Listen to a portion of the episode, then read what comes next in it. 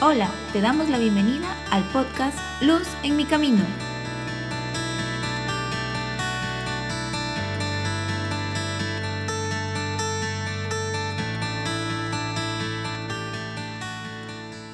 Queridos hermanos, miembros de la familia de la USAT, les saludo cordialmente. Hoy, viernes de la séptima semana del tiempo de Pascua y octavo día de nuestro decenario el Espíritu Santo, la liturgia de la palabra nos propone, como Evangelio, el de Juan, capítulo 21, versículos del 15 al 19. Agradezco que puedan leerlo por cuenta propia, reposadamente. El resucitado se aparece a sus discípulos y se dirige en concreto a Simón Pedro, con una pregunta repetida tres veces, en sustancia la misma, aunque con pequeños matices diferenciales. He aquí la primera. Simón, hijo de Juan, ¿me amas más que estos? Pedro ha dado muestras en múltiples ocasiones de un amor impetuoso, apasionado, sobresaliente respecto de los doce. No es el discípulo amado, pero sin duda es el discípulo amante por excelencia. Sin embargo, su amor flaqueó ante el temor. Si el amor expulsa el temor, aquí el temor bloqueó el amor, lo subyugó, lo maniató. Simón Pedro ya ha llorado amargamente, perdonado dulcemente por la mirada adolorida y decepcionada del Maestro. No duda en responder por vez primera, sí, Señor, tú sabes que te quiero. Una vez más y otra, Jesús le interroga, ¿me amas? ¿Me quieres?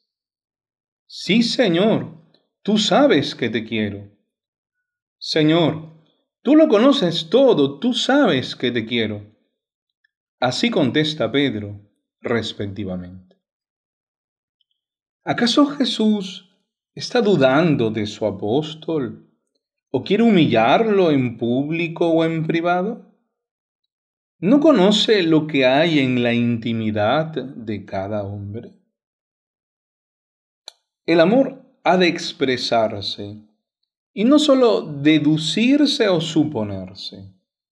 Si no se muestra, cabe preguntarse lícitamente, ¿existe de veras? si vive encerrado dentro del corazón o atrapado en mudez dentro de la boca, ¿es de provecho alguno? La esencia del amor es su manifestación en un abanico de formas, palabras, miradas, lágrimas, gestos, caricias, abrazos, detalles, actitudes, obras, etc. Las palabras, si no quieren ser huecas, deben ser el basamento de los hechos. Estos, luego, son el vehículo de transporte de aquellas. Palabras y hechos son, en definitiva, las dos caras de la moneda de oro del amor. Podemos perder la memoria, el habla, la capacidad de pensar, pero siempre quedará la posibilidad de amar, o al menos de sentir, de palpar, de acoger, siquiera de un modo misterioso, el amor. Sabemos que Tres veces negó Simón Pedro al Señor. Y en consecuencia, tres veces tuvo que protestar su amor para merecer el salubérrimo perdón de Cristo. sus lágrimas, surcando sus mejillas, no fueron derramadas en vano. No me resisto a la tentación de citar un texto de Alessandro Bronzato, de su enjundioso y provocador libro Evangelios Molestos, si bien un poco extenso. Hoy, incluso en ámbitos cristianos, las lágrimas son miradas con recelo. Casi nos avergonzamos de ellas. Una debilidad. Desde el aburguesamiento espiritual que caracteriza numerosos sectores de nuestro catolicismo, algunos llegan a reírse del don de lágrimas. No hay nada tan extraño al espíritu del cristianismo como la insensibilidad de un corazón petrificado. San Juan Clímaco tiene una expresión curiosa la fuente de las lágrimas tras el bautismo es mayor incluso que el propio bautismo. El llanto sería una especie de segundo bautismo. El rostro más bello y luminoso es el rostro empapado en lágrimas, dirá Pablo VI. Las lágrimas pueden llegar a constituir un preciso deber. Dice también San Juan Clímaco, Nadie nos acusará de no hacer milagros, de no ser teólogos, de no tener visiones, pero ciertamente deberemos responder ante Dios del hecho de no haber llorado incesantemente por nuestros pecados. Quien se reconoce pecador no tiene vergüenza de sus lágrimas, sabe que restituyen a los ojos la capacidad de contemplar al Señor. Hasta aquí la cita del mencionado autor italiano. Gracias por su enorme paciencia. ¿Qué hacemos en este instante, por tanto? ¿Lloramos? Las lágrimas no se fuerzan, brotarán espontáneas como rocío celeste, como lluvia graciosa. Lo que hemos de hacer es suscitar el arrepentimiento por nuestras miserias internas y que también nos duelan las de nuestros hermanos hasta tal punto que las sintamos y hagamos nuestras. Nuestra carga será así doble, pero con Cristo se tornará ligera como su yugo llevadero. De esta manera, no nos pasaremos la vida condenando, sino compadeciendo, lo propio en lo ajeno, lo ajeno en lo propio. Los pecados son comunes en cuanto que son patrimonio de la humanidad, herencia de una misma condición original. El dolor por ellos es singular, pero en comunión fraterna.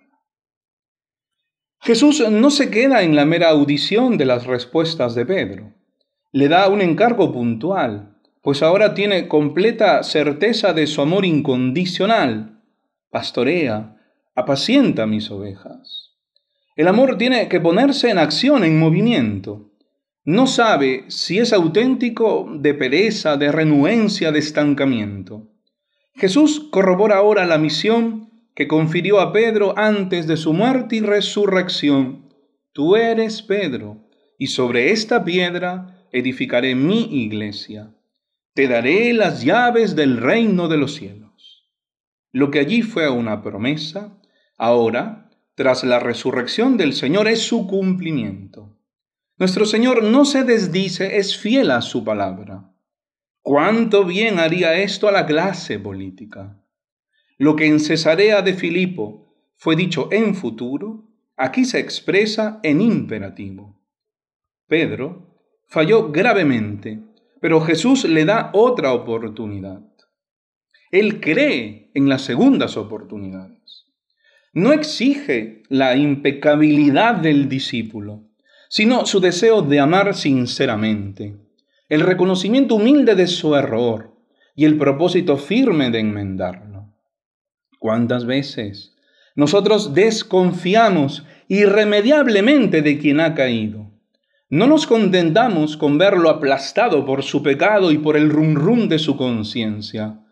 Lo pisoteamos y rematamos con nuestra pretendida condición inmaculada, encaramada a un rascacielos de diabólica soberbia. Si quiere rehacerse, ya no confiamos en él, ni fácil ni plenamente. O a lo mejor le encaramos una más y ya sabes, nunca más.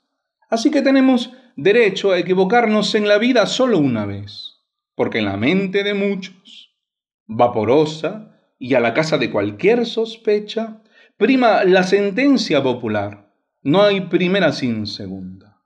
Jesucristo, en el sacramento de la reconciliación, nos perdona miles de veces. ¿No debiésemos hacer otro tanto si queremos ser como Cristo sobre la tierra? Pues anda y haz tú lo mismo. Luz en mi camino llega gracias a Capellanía Usada. Esperamos que esté siendo una gran ayuda para tu vida.